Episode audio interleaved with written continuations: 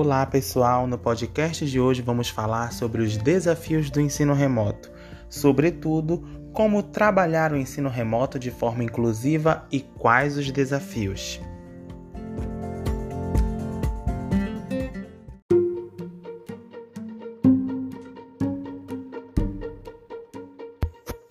As escolas tiveram que se adaptar às pressas ao ensino remoto por causa da pandemia do novo coronavírus, mas a inclusão de crianças com deficiência parece ter sido esquecida por muitas instituições.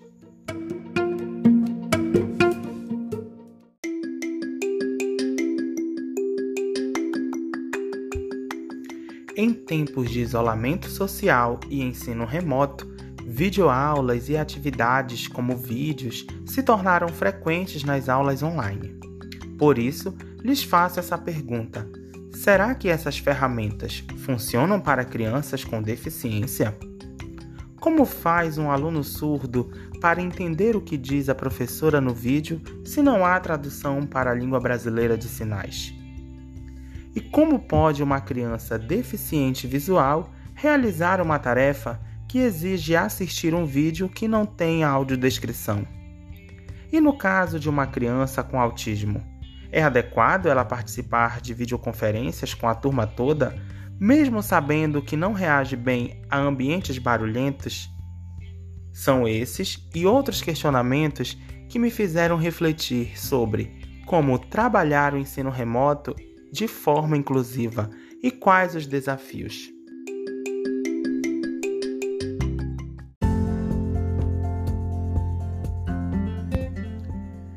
Crianças com deficiência devem ser estimuladas a participar das mesmas atividades que os colegas de turma. Todas as crianças, sem exceção, têm direito de participar das atividades propostas pela escola, sejam presenciais ou remotas. Não podemos aceitar retrocessos por conta da pandemia, privando a criança com deficiência do acesso ao conteúdo curricular. É o que afirma Rodrigo Ubner Mendes, fundador e superintendente do Instituto Rodrigo Mendes.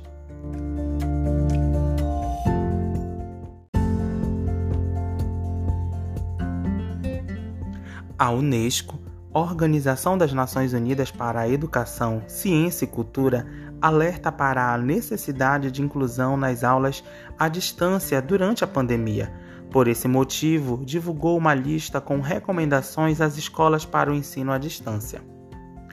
Uma dessas recomendações, segundo a Unesco, é escolher as melhores ferramentas e tecnologias disponíveis para o ensino remoto, como, por exemplo, recursos de acessibilidade que garantam acesso a vídeos por todas as pessoas, entre eles instrumentos e audiodescrições, tradução em Libras e Closed Caption assegurando ainda mais a inclusão dos alunos nas aulas online.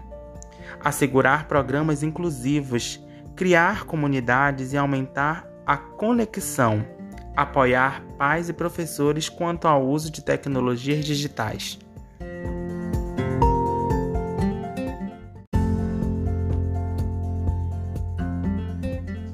De modo geral, trabalhar a inclusão no ensino à distância é muito mais que um desafio.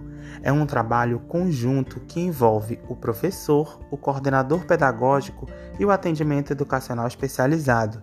Todos têm de trabalhar juntos e convidar a família para entrar nessa parceria, principalmente nesse momento em que a criança está em casa. É claro que, se a escola for pública, pode-se também recorrer à Secretaria de Educação para algum apoio técnico. Sabemos que o ensino remoto é um grande desafio e que pode ser uma modalidade de ensino permanente. Por esse motivo, pensar na melhoria e metodologias inclusivas pode ser um grande caminho para uma educação sólida.